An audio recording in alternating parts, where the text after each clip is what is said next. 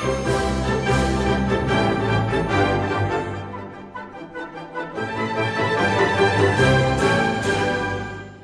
风舞起兔年到，一帆风顺开门笑。亲爱的听众朋友们，欢迎收听《失职人类》春节特辑。我是木里，我是舞子，我是刷子，我们给您拜年啦！祝您兔年大吉，吉祥如意，意气风发，发，发，发财发财。这是 这是成语吗？财源广进。接呀，怎么没人接呀？刷刷子，这不是写介绍刷子吗？你得接两轮。刚才是什么？财源广进。对，近水楼台先得月。这是这是吉祥话吗？好吧，好吧，好吧，我们这个吉祥话环节就嗯告一段落了。看得出来，大家的这个文学造诣也就点到为止了，好吗？希望我们的观众朋友啊，听众朋友们可以收到我们最真挚的祝福。是的，是的，啊、大家也可以听出，今天我们节目里面多了一个新鲜的声音，一个稚嫩且清澈的声音。这是我跟五子我们共同的一个好朋友。那我们隆重来介绍一下，欢迎刷子小姐，鼓掌！鼓掌！Hello Hello，大家好，我是刷子。我也能被 请请来做这个节目的首位嘉宾，看起来你们非常看得起我，就是也很开心。我们也很开心你能接受我们的邀请 对，那你们为什么选择我呢？啊，还还有这个环节吗？因为因为因为启动初期就是所谓就是经费实在困难，咱们只能请一些免费的嘉宾，而您作为我们长期以来最好的朋友，咱就是说得友情的参与一下。没有，其实想邀请刷子这个想法，我们酝酿了还是挺久的。嗯，这不是场面话，这是真话。好，我们来谢谢五子打的圆场，继续吧。好，我们回到正题吧，我们一起来聊一聊，就是今天的这个话题。哎，春节特辑，呃，对，说到过年呢，其实大家应该有很多这个话想说哈。那现在这个时间节点，其实也是在紧锣密鼓的准备着过年一系列的计划的这个档口。准确来说，明天就过年了。咱这节目发的时候，呃，对，哎，但是我们现在筹备的时候也是小年，对吧？今天是小，年的第二天，今天是不是南方小年啊？这 还有这种区分吗？嗯，这么严谨啊？我好像看日历上是是这么写的。哦，好吧，那你们都在干嘛？小年之后到大年之前，因为现在我还在北京，没有回家呢。我就是现在，因为我今年一直在家嘛，然后这段时间就是帮着家里面人备年货呀，然后各种买东西呀，然后就是筹备着给亲戚什么的送送送水果呀，这一系列的这些事儿中，你像那个外卖小哥，那个闪送员，我就是对跑腿儿。那说到今年的过春节这个事儿，大家有没有一些什么感受？因为我觉得就是今年啊，就从现在开始，街上的车其实很明显的在变多，就是堵车呀，干嘛的。然后我那天打车，那个出租车师傅也跟我讲说，他这两天去那个火车站呀送客什么的，就好多好多人陆陆续续的在那儿排队买票回家。哦，今年应该就是回家都比去前两年方便很多了，就没有各种码呀，没有什么那个回家不那个什么政策呀。你就限制其实变少了。对，呃，然后我有些同事，就是我午餐的时候听他们打饭时候说什么已经提前请好假要开车回家，就是已经很多人都有这样的规划。嗯，对对，今年确实是，但是其实抢票也变成了一一件更加困难的事情了，就好难抢。我最近陆陆续续好多朋友给我发那个什么，让我帮他一键助力，帮他抢票。哦，也确实是。我就是属于每一年就是在这个抢票大军里面的中流砥柱。就自从我到了北京以后，每一年春节就是都要回家，然后都要经历一波这个抢票热潮。你每年都什么时候抢票？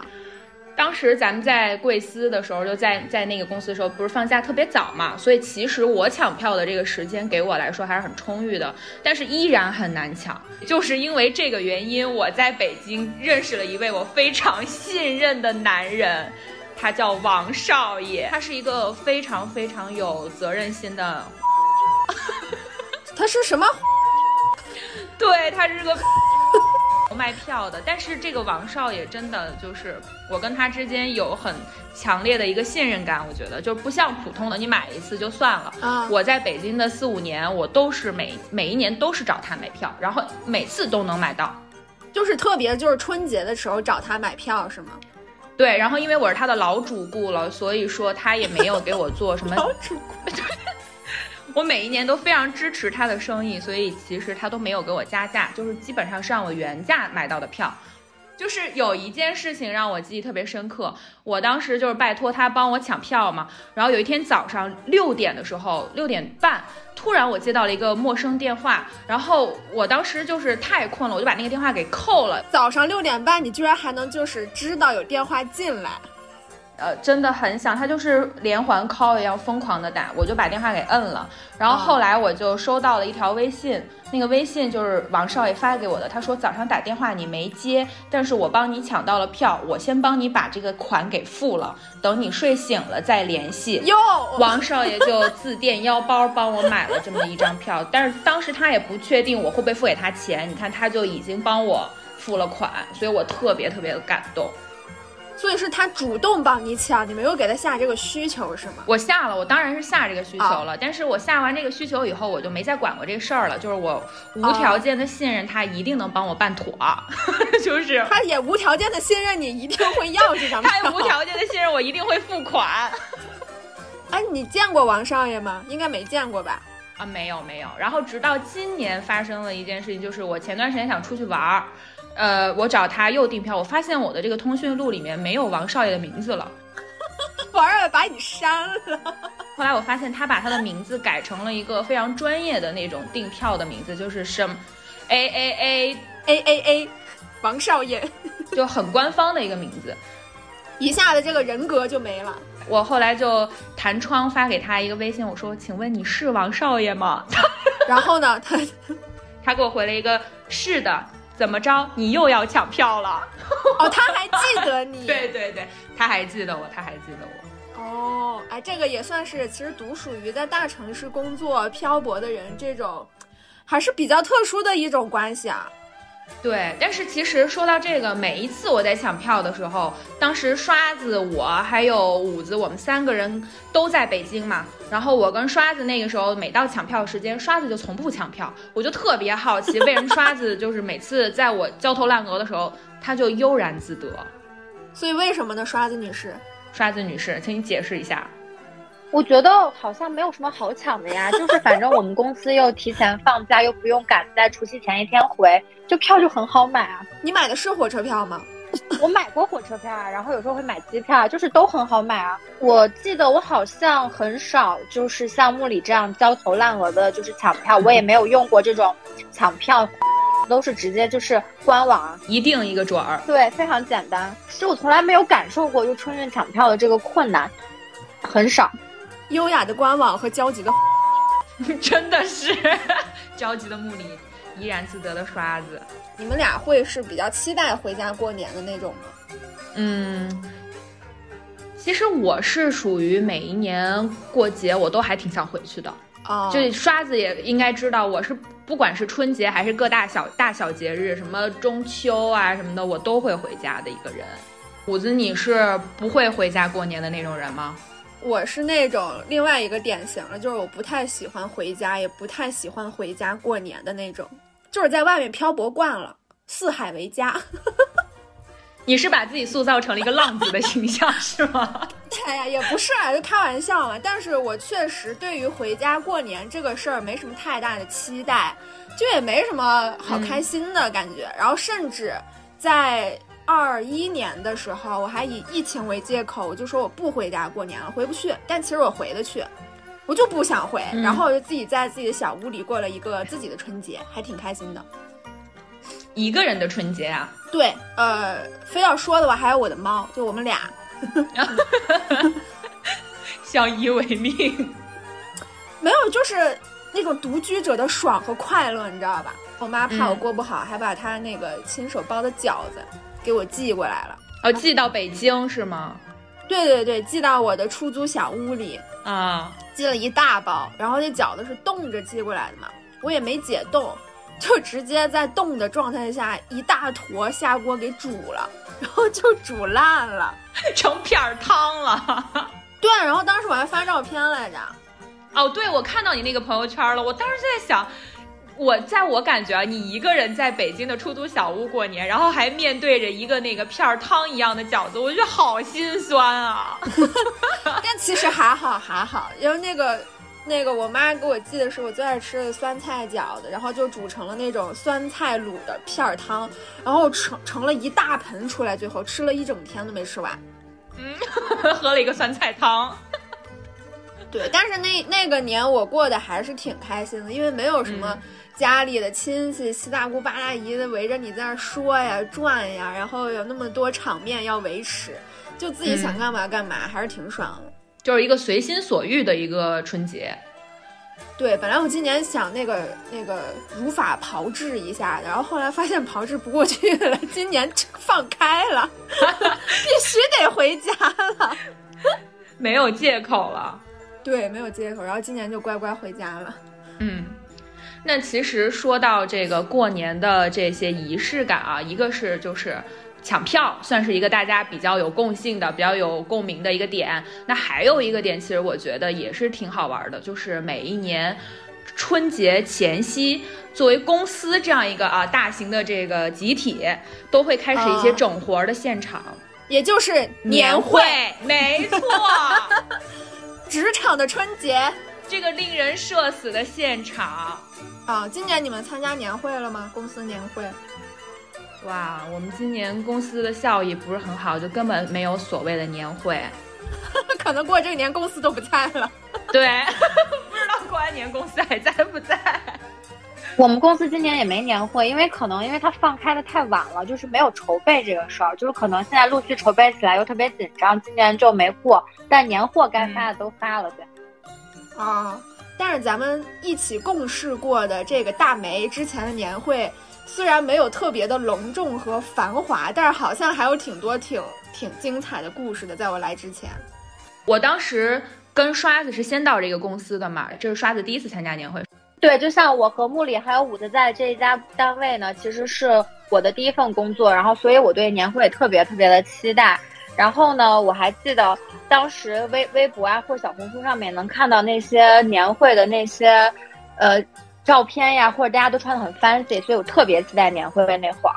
你希望你那天就是聚光灯下的公主是吗？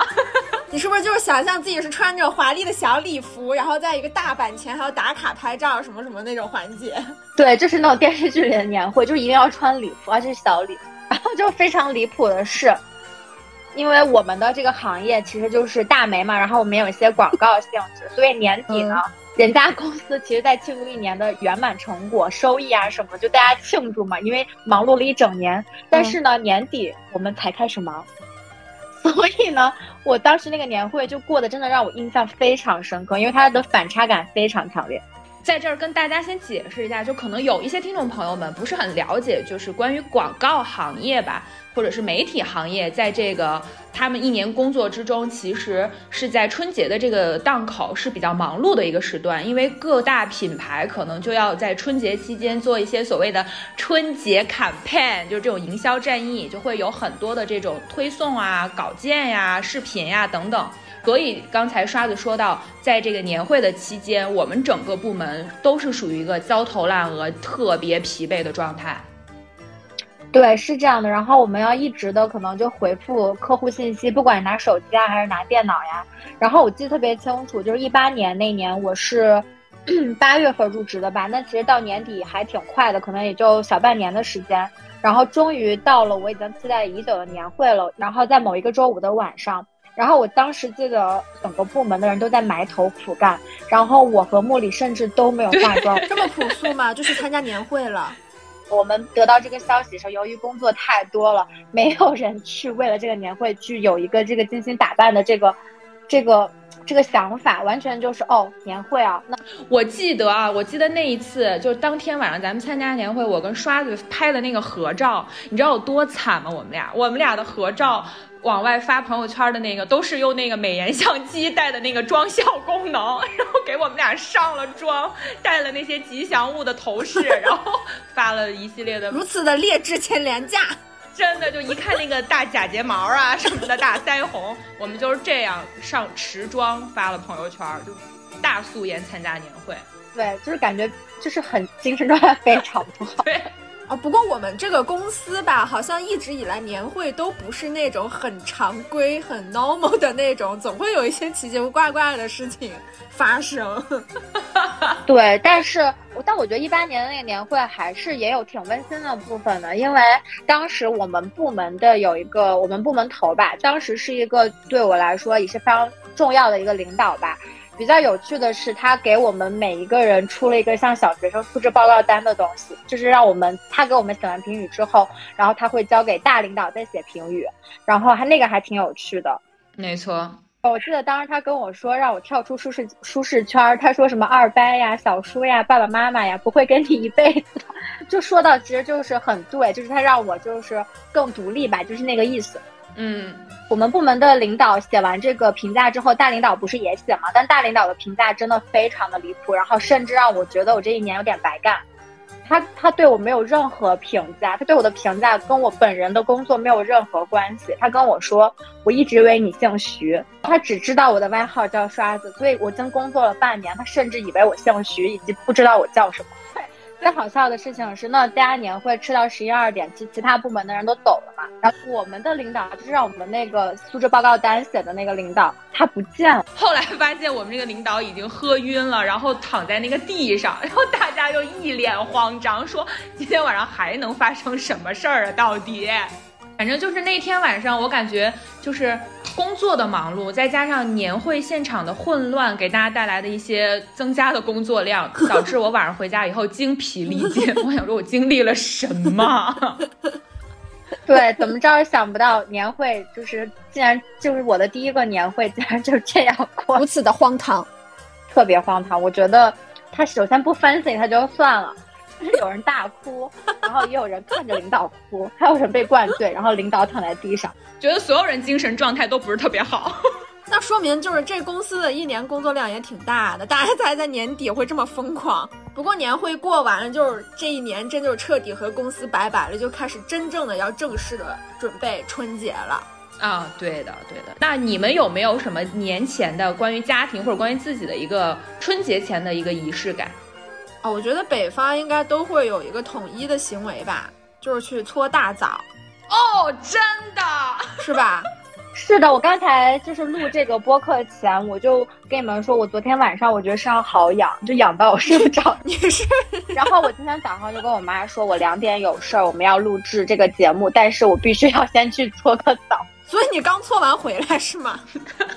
对，我是在十二点半搓完的，然后中间还插了个队，因为我跟阿姨说我有事儿，能不能让阿姨搓？今天的人实在太多，因为年前嘛，周末大家都在赶着搓，然后搓完，我现在一点都不痒了呢。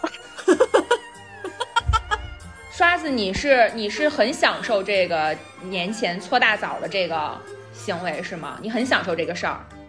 也是因为我已经有大半年没有搓澡了，可能身上灰太多，刚好也赶在年前，就想着就一定要搓一下嘛，干干净净过大年。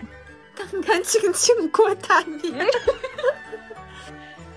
你平时也会去搓澡对吗？对，但不是那么频繁吧？对，一年搓个几次。对对对。你搓澡的地方不是那种特别豪华洗浴中心？对，它不是特别豪华，但它也是一个有固定客群，可能就开了。在我印象中，我从小在那里搓澡，但是它就形成了一个类似于俱乐部的感觉，大家就是互相认识的那种澡堂。固定的客群也就是你们小区的这些人吧。固定客群就当时是妈妈那一辈儿，然后现在妈妈的孩子们，就是它是那种传承了 世袭制的世袭制的澡堂。你把妈妈的那个洗澡牌，然后传承给了你。对，世袭制的嘛。所以那阿姨你从小就认识那搓澡阿姨。但他已经换了三波了，这是第三个。哦，你没换过地儿啊？其他地方感觉就是不是那么的像家一样。那个澡堂里那个搓澡那个床就是你的第二个家。对你去其他地方，就像比如说那种有时候会有这种打折或促销那种比较豪华的那种洗浴中心，就你进去就会觉得你很慌张，因为你要不穿衣服，然后你觉得你其实你又不认识。但这里就是好像一进去就说：“哎呀，阿阿姨说你你回来了。”我说：“哎，是我回来了。”都大半年没来搓澡了。我说：“是是是。”哎，但你知道吗？我就属于那种，就是我我就是不太适应去搓澡的一个人。为什么呢？你作为一个北方人，我我小的时候也是，妈妈会带着我年前一定要搓一次大澡，就是仿佛就是一个像是一个什么净身仪式一样。但是我一直对于这件事情我就不太能接受，我总感觉就是大家需要如此坦诚的 在这儿面对面，我觉得很尴尬。然后昨天晚上，其实我在跟我妈妈、还有我小姨、还有我上高中的弟弟一起在吃饭的时候。我小姨就突然向我抛出了一个橄榄枝，她说明天咱们去搓澡吧。我当时就惊呆了，然后我就看向了我的弟弟，我弟弟也看着我，显然我们两个人都非常的惊慌失措。但是我妈跟我小姨就乐在其中，我妈就立刻说：“哎，那我开始看看网上哪有团票的地方吧，咱们明天说走就走。”然后我就非常的尴尬。所以你们家是去那种高端局？也不是，就是会去那种洗浴中心吧。啊，就是在年前的这次搓澡，我们家里面人就一定要把那个一套流程都做完，就是不仅要搓泥，还会推奶，还有浴盐，就把你身上弄的，你在那个澡床上待不了半小时，你就甭想下来，就各种流程走一遍。哦，现在这些洗浴中心其实都特别高端，有什么推奶，然后有醋、啤酒、红酒。然后什么就是就还有芦荟哦，哎，有没有蜂蜜呀？哦，有有有有有蜂蜜。你说这个搓完会不会直接腌入味儿了呀？因为我没有搓过，我没有搓过这个东西，我就干搓，干搓。对，你那你今年要不要去体验一下？体验一下推奶，从推奶开始体验起。天啊，我有画面了，都已经。但是是不是这种推完就就彻底的洗完，身上就很光滑了？刷子，你作为一个老搓背人，你你分享一下。但我觉得推蜂蜜、推奶这个东西特别的智商税，就是你想想看，就这个东西它为什么推完你就光滑了呢？其实你本身就是，其实我觉得最重要还是它把泥搓掉了，然后嗯，对吧？我觉得那个推奶。推什么蜂蜜就是一些这付费项目吧，就看起来就是它不能单纯的只给你搓泥，要看起来更华丽一些，就是什么蜂蜜加盐给你磨一下，其实在家弄什么磨砂膏的差不多。揭秘澡堂骗局。对，但是刚五子突然有一个提醒，我觉得真的特别像我们之前就是那个烤箱里要烤肉的时候的一一系列放蜂蜜、放油、放糖，对呀，这是是一样的腌制的一个方法。腌制入味。哎，你们你们那个对于搓下来那个东西，你们都叫什么呀？木里叫什么呀？啊，我们就是叫搓泥儿，搓泥儿。对，就搓泥。你们西安呢？我有时候就是叫狗夹。叫什么？狗夹这两个字我不知道怎么写。怎么怎么理解这个词呀？我不知道，它是可能是一个特有名词吧，就是别人说狗家，我就啊，我就知道他在说啥，但它真的就是叫狗家。那那各地的称呼还是挺不一样的，我们这叫村儿，村儿，搓村儿，搓村儿。你为什么一直要复读我的话？我觉得很有意思啊。哎，搓村儿是不是是不是靠北方一点的地区都会这么叫啊？就比如说像东北也会这么叫吗？呃。应该是吧，我不是很清楚，没有去东北搓过，但应该是比较属于东北的方言体系的，搓村儿，对村儿，还真是大家叫的这个称呼都不太一样，对，这就是，这应该是所有北方人春节前对于自己的身体的整理，就是最彻底的一次吧，嗯，然后那个搓完了之后，干干净净的开始过年，一过年就脏了。为什么一过年就脏了？因为因为精神上和身体上都会受到一定程度的污染，就感觉还是得需要再洗一次澡。展开说说你是怎么脏的？就是就是另外一个在春节期间特别经典的环节，和亲戚互相 PK，在拜年的时候，这个你们应该都有经历过吧？嗯，我经历的比较少，但是我一般都跟小孩玩过年的时候。我也还好哎，因为我们家没有过这种特别大型的 PK 现场。你们都这么和平吗？家里？Peace and love，peace and love。我们家就是就是也不是说非常的不 peace and love，但是每每我回家过年的时候都会遇到这种环节，所以我就特别讨厌回家过年，就不想面对这些亲戚们，一些多管闲事的亲戚们。就之前。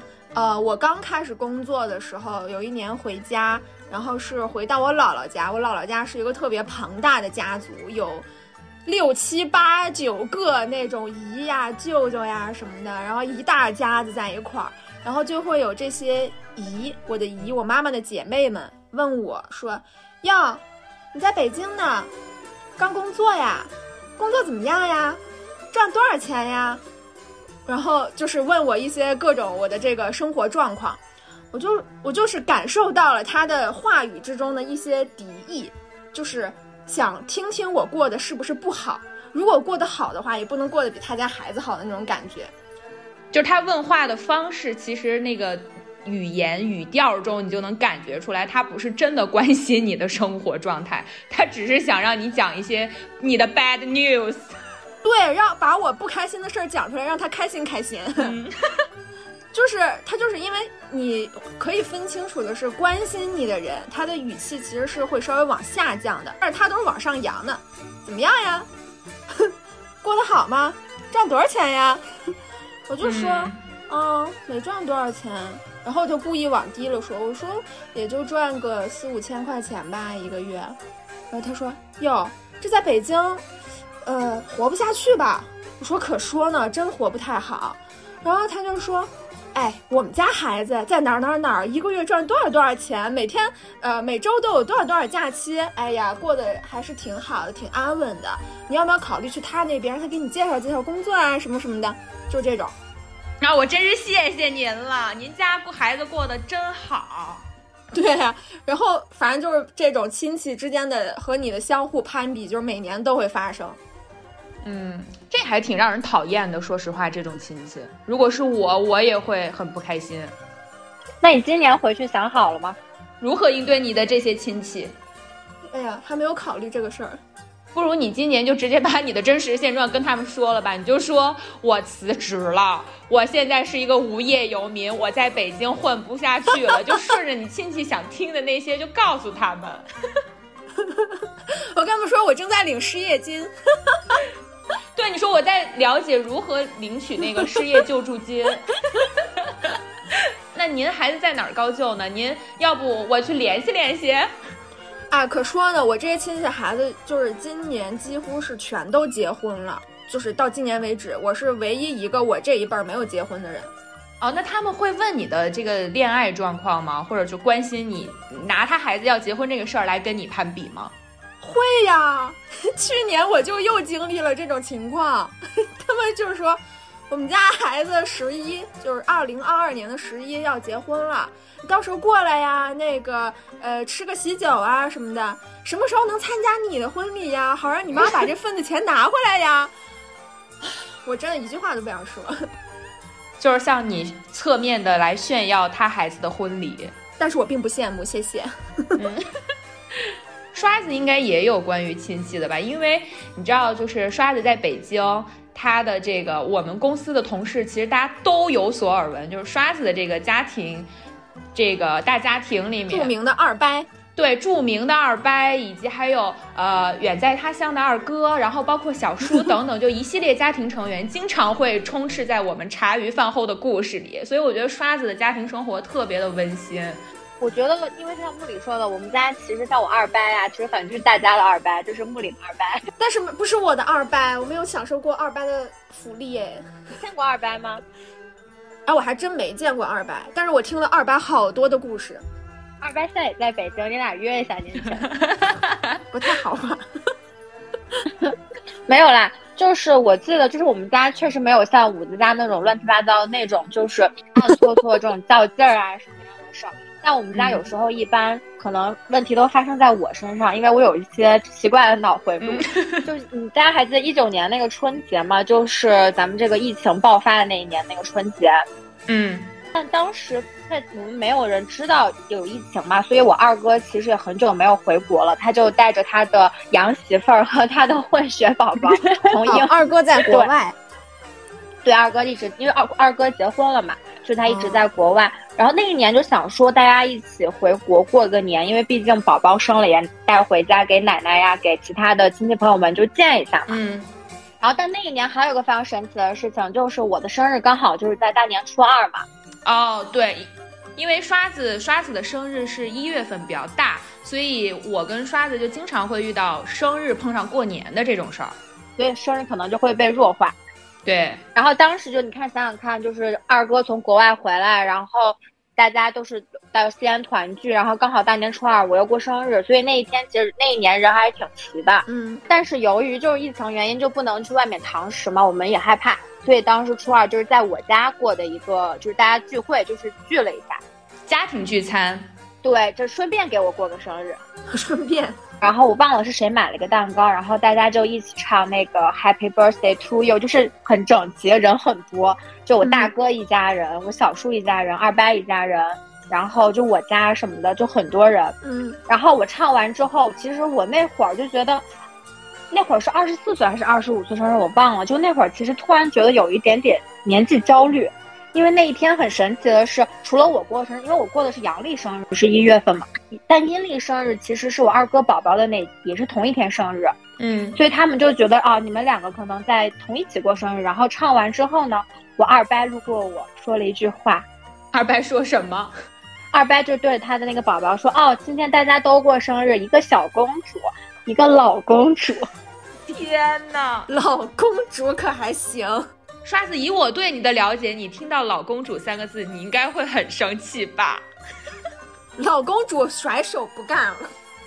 当时听到“老公主”这三个字，我就非常突然的、毫无征兆的，在大家就唱完《Happy Birthday》的这个歌之后大哭。不，我就说你凭什么说我是老公主？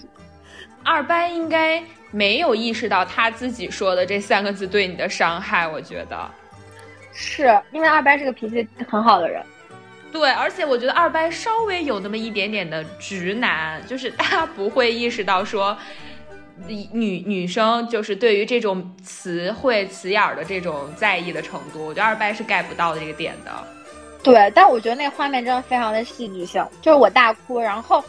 然后我二伯的表情，我当时也记得非常的清楚，就是他有一种就是想发火，但是又觉得为什么，就满脸写，就是一脸都是外，为什么你要这么大哭？对，而且我在全家人的面前大哭，就是仿佛就是给他安上什么那种罪名。二伯二伯到底做了多错的事情啊？天哪！哎，但是如果角性别角色置换一下。没有一个男男生会希望自己被称为老王子吧？对呀，对吧？老王子听起来也很奇怪呀。哎，对哦，你这么你这么一转换，其实其实我觉得，那他们为什么会理解不到让人生气的这个点呢？对呀，我觉得可能都不是说女生在意年龄怎么样，而是这个老公主、老王子这种称呼本身就让人觉得很冒犯吧。对，但是穆里说的没错，就是直男思维，他觉得那个小就是宝宝小嘛，对吧？才一岁两岁，那你就是比他大你二十多岁，那你就是一个小孩儿，也不能说另外一个是老人吧。但是确实这个形容词是老的这个方向，那可以叫你大公主。二伯，下一次就是二伯在这个在我们节目里面就给您啊，给您一个小小的建议，下回您可以称呼刷子为大公主，好吗？就。避免用“老”这个字眼哦，哎，或者是长公主、张公主，对，就是避免掉这个 old，行吗？老公主、老王子真的听起来非常奇怪。对呀，比如说现在很多人说啊，我有一个老领导，他至少就是已经七十多岁了，我感觉。比如我大哥、二哥啊，他们就大概了解到原因之后，就觉得挺可笑，就笑了一笑。但是也他们，但他们也能理解我。然后反正就是他们先安慰完我，然后再去跟二伯解释，就很尴尬。所以二伯二伯现在明白你当时为什么这么难过，以及他 get 到这点了吗？我不知道，但是他毕竟是长辈，然后我也不能一直这样闹下去，所以那天其实也就他毕竟是老二伯，老二伯对。但其实虽然这个故事来听起来很重伤啊，但我觉得就是也是一种你们别样的亲情表达了，还是挺温馨的。二八是真没把你当外人才这么说的。对，不过不过确实，就一九年之后，可能大家就再也没有那样聚过吧。就感觉一九年那个春节之后，二哥也就一直没不方便回来嘛。嗯，但从今年开始，应该就是慢慢的都还是能回到比较正常的一个状态了。对。就其实今年我也是，我昨天也是收到了一个比较特别的一个邀请吧，就是我男朋友他们家里面，呃，向我发出来一个邀请，就是邀请我今年过年可以抽一个时间去他们家玩一玩，然后我觉得还是挺挺感动的，因为刚才刷子也提到我们的生日就是在过年期间嘛，所以可能会你你也不太那么方便的去邀请朋友，或者是要出去聚餐，因为餐厅可能很多都不营业。他家里面人，他姥姥知道这件事情以后，他姥姥就说，呃，要让李晓邀请我去他们家，然后姥姥给我准备一桌子饭菜，然后家里面的人，他们家的人，姐姐呀、舅舅、舅妈呀，包括姥姥啊，这些人一起来帮我过这个生日。哦，姥姥说：“快来，孙媳妇，给你做好吃的。”就是他的姥姥特别喜欢吃卤大肠，我也特别喜欢吃。然后姥姥就像找到了有缘人一样，只要我每次去他姥姥家，姥姥就会说：“哎，你给你卤了大肠。”就每次只要我一去他家吃饭，姥姥就会端出来一份卤好的大肠。然后你就凭借了一根卤大肠，成为了李氏家族的一员，打开了他的心门，用一根卤大肠。姥姥终于找到了共同的饭搭子。不过那画面应该还挺有意思的，刘丽跟姥姥一起吃大肠，下回邀请他去吃牛小肠。牛小肠，嗯，那其实今天聊了这么多关于过年期间的一些大家开心的也好，或者是不开心的一些，没有不开心的啊，没有不开心，对对，没有不开心，不要扣帽子啊。对，就是可能让我们不开心，我只是不不喜欢一些表达方式，就是有一些琐碎的一些事儿吧。需要我们来应对的一些场景也好，但是说回到今年过年，其实我个人的一个感觉是，我还挺期待、挺挺想好好过今年的这个春节的。一个是因为就是这个疫情嘛，然后前段时间其实也有很多就是放开了以后，好多这个人生病。对吧？然后还有一些人，呃，离开了自己的亲人，对吧？就是失去了自己的亲人，所以我觉得今年的春节的意义可能会对于我来说更加意义重大一些。就我很很珍惜这个过年的七天时间，能够跟家人、跟朋友、跟爱的人能够团圆在一起，好好珍惜跟他们相处的时间。我今年其实本身还好，但是我有一次年前就一个月前吧，我去做了一个睫毛，然后当时那个做睫毛的那个姐姐就跟我说：“你对明年期待吗？”然后我就很诧异，我说：“你为什么这么问？”她说：“她突然好期待明年，她觉得很多东西好像都可以去做了。”然后我突然一下好像感觉哪里就是被点开了。我就觉得是呀，我也很期待明年会做很多不一样的事情，因为没有限制了，然后就感觉就是你可以真正的去呃得到一些东西，或去享受一些东西吧，就是那种感觉就很新鲜的一个感觉。其实对于我个人而言，就是正如刚刚讲的一些之前的故事吧，对春节就是一个又爱又恨的状态。爱呢，就是。我作为一个浪子啊，一年才可能会回一次一两次家，这种人，其实回家还是挺难得的，因为，嗯，呃，回到一个自己曾经很熟悉，但一回去其实也觉得不熟悉的环境，这种感觉还是很奇妙的。但又是因为碰到了一些不是那么重人意的这些亲戚们，就会让这个春节变得很琐碎且头疼。但但无论如何，这个年就是该过还是得过，该好好过还是得好好过。因为其实春节这个节点，可能相比于我们上一次做年终总结那个元旦，就是农历新年，对于中国人来说，可能才算是一个真正的过去。也是一个真的真正的开始。对，然后大家彻底的放松了自己，然后和自己熟悉的环境和人待在一起，可能是一次重新的洗礼，或者是一个短暂的回电，呃，充电，然后就又继续四散各方，踏上了新的路程。我觉得还是一个挺温馨的时刻吧，对于我们自己而言。是的。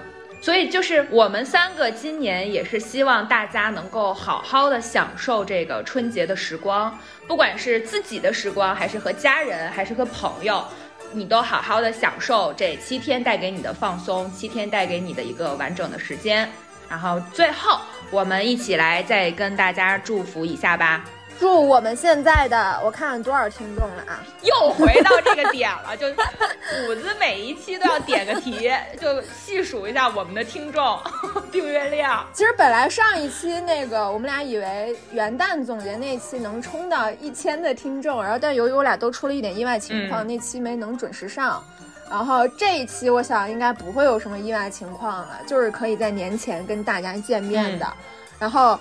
目前截止到录制为止，是这人类在二零，呃，不对，这不是二零了，这是在这个兔年之前已经积累到了九百六十五位听众。那么我们在这里呢，就祝这九百六十五位听众春节快乐，呃，像兔子一样活泼可爱，然后有冲劲儿，继续冲到下一年，呃，好好干。那个你要说这么多，说不下去，感觉是强行接了很多的祝福就是一个强行把祝福送给大家的概念。那最后呢，我们三个人就是每个人给大家再献上一句祝福的话语吧。来吧，一人一句吧。啊，要不要从我们的这个特邀的嘉宾刷子开始？嗯，行行，那我先说吧。我就希望就是我还有这九百六十五个听众以及这两位主持人，然后我希望大家在明年就是一步一个脚印，就是活得踏实一点。嗯，挺好的这个祝福。嗯，很好。嗯，木里，我祝愿大家在新的一年，在兔年真的可以心想事成，然后可以自由快乐，然后也最重要最重要的一点就是希望大家身体健康。好，舞子来做这个 ending，一定要升华，一定要拔高，来吧。哈哈哈哈哈哈好好升华升华，那我这就是真的一个非常真挚的祝福。我祝福所有的我的朋友们，比如说在座的这个木里女士和刷子女士，还有远在他乡的朋友们，还有我们那个正在收听的 九百多位 听众朋友们，你好好说，好认真一点，认真一点。希望大家可以在新的一年里去真实的感受和收获爱和自由。好吧，那我们今天的节目就到这里啦，然后大家就好好的享受新年吧，拜拜，拜拜。拜，拜。拜的好匆忙。